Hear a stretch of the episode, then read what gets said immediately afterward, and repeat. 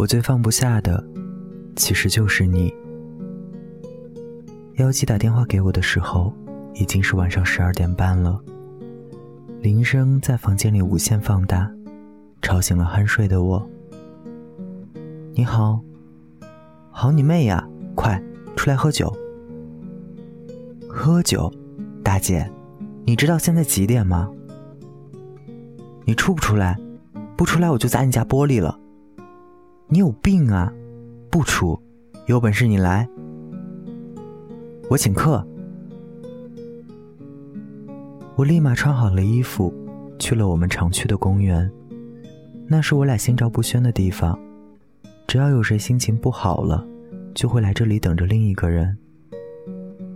当我见到妖姬的时候，妖姬的脚边已经放了好几个空酒瓶了。她面无表情的坐着。仿佛自己是一位勇士。我坐在他旁边，用胳膊戳了他一下。“嘿，姐妹儿，怎么了？”他要结婚了。哦，你说，我那么喜欢他，他为什么不和我结婚？因为你贱。妖姬和男人是校友，妖姬单相思了很久。久到都忘了是什么时候开始喜欢上了他。起初只是单纯的欣赏，最后是不去计较付出的喜欢。我和男人不熟，只是从妖姬口中得知他是一位优秀且温柔的男人。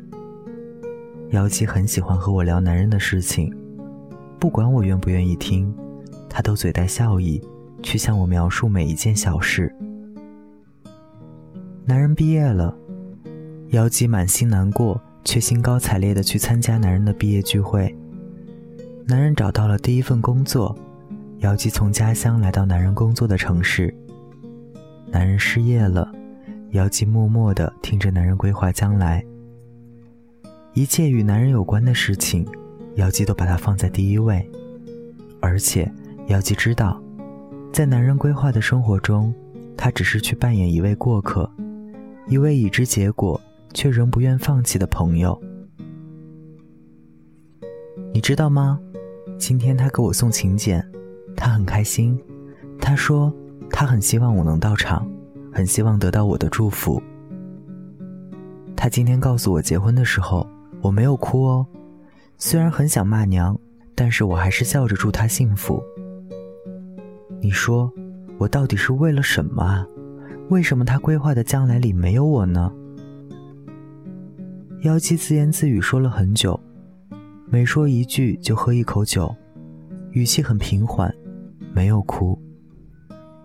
身为局外人的我，就像是一位观众，在观看妖姬和男人主演的一部电影。既然是电影，必然有结局。很显然，身为女主的妖姬，结局并不怎么好，因为男主和另外一个女人去演另一部电影了。最后只有女主一个人在那里蹦跶，确实不是一部什么好片。你会去参加婚礼吗？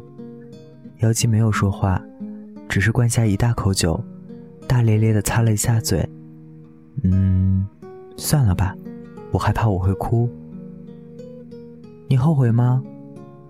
后悔算不上吧，多的只有可惜。我想，这是一段很值得被自己怀念的事情。对于妖姬这种弱智的回答，我无话可说。我不知道他为什么要把自己定位成一位圣人，明明自己受尽了委屈。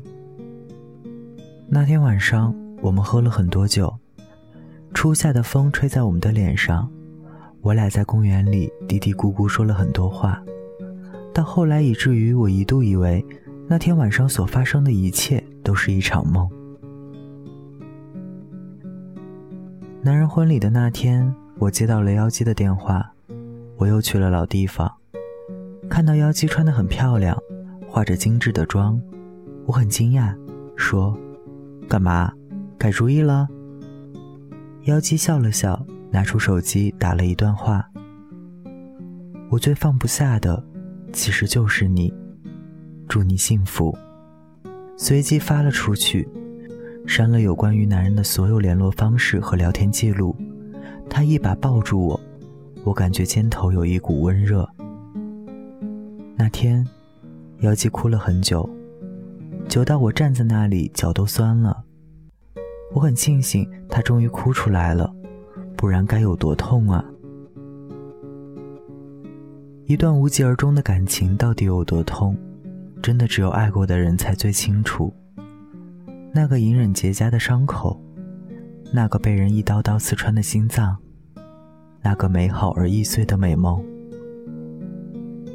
我真的很喜欢你，喜欢到愿意一直付出我的心意，我的时间，我的青春。如果我们没有在一起，我还是希望你可以幸福。因为我最放不下的，其实就是你。大家晚安，我是台灯。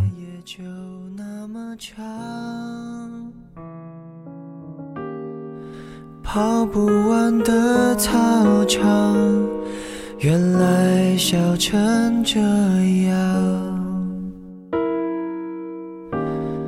时间的手翻云覆雨了。什么？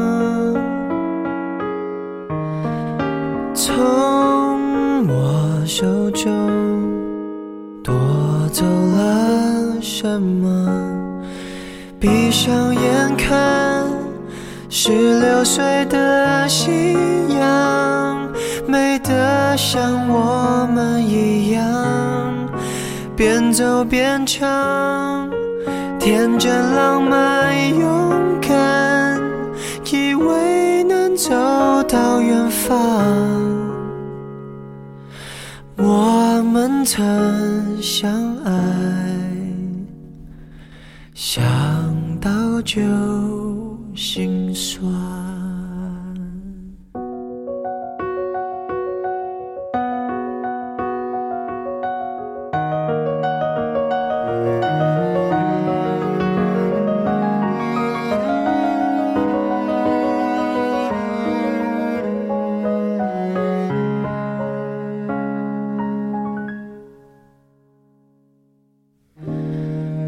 人潮拍打上岸，一波波欢快的浪。校门口老地方，我寻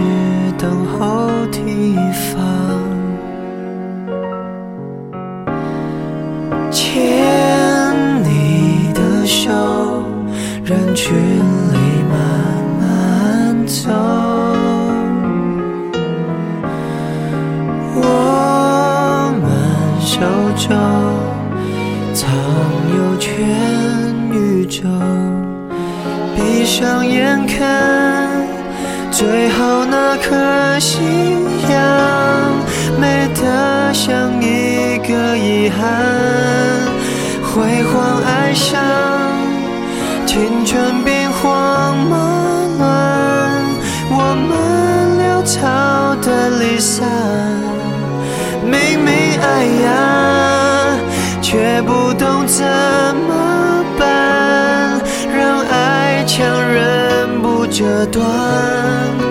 为何生命不准等人成长，就可以修正过往？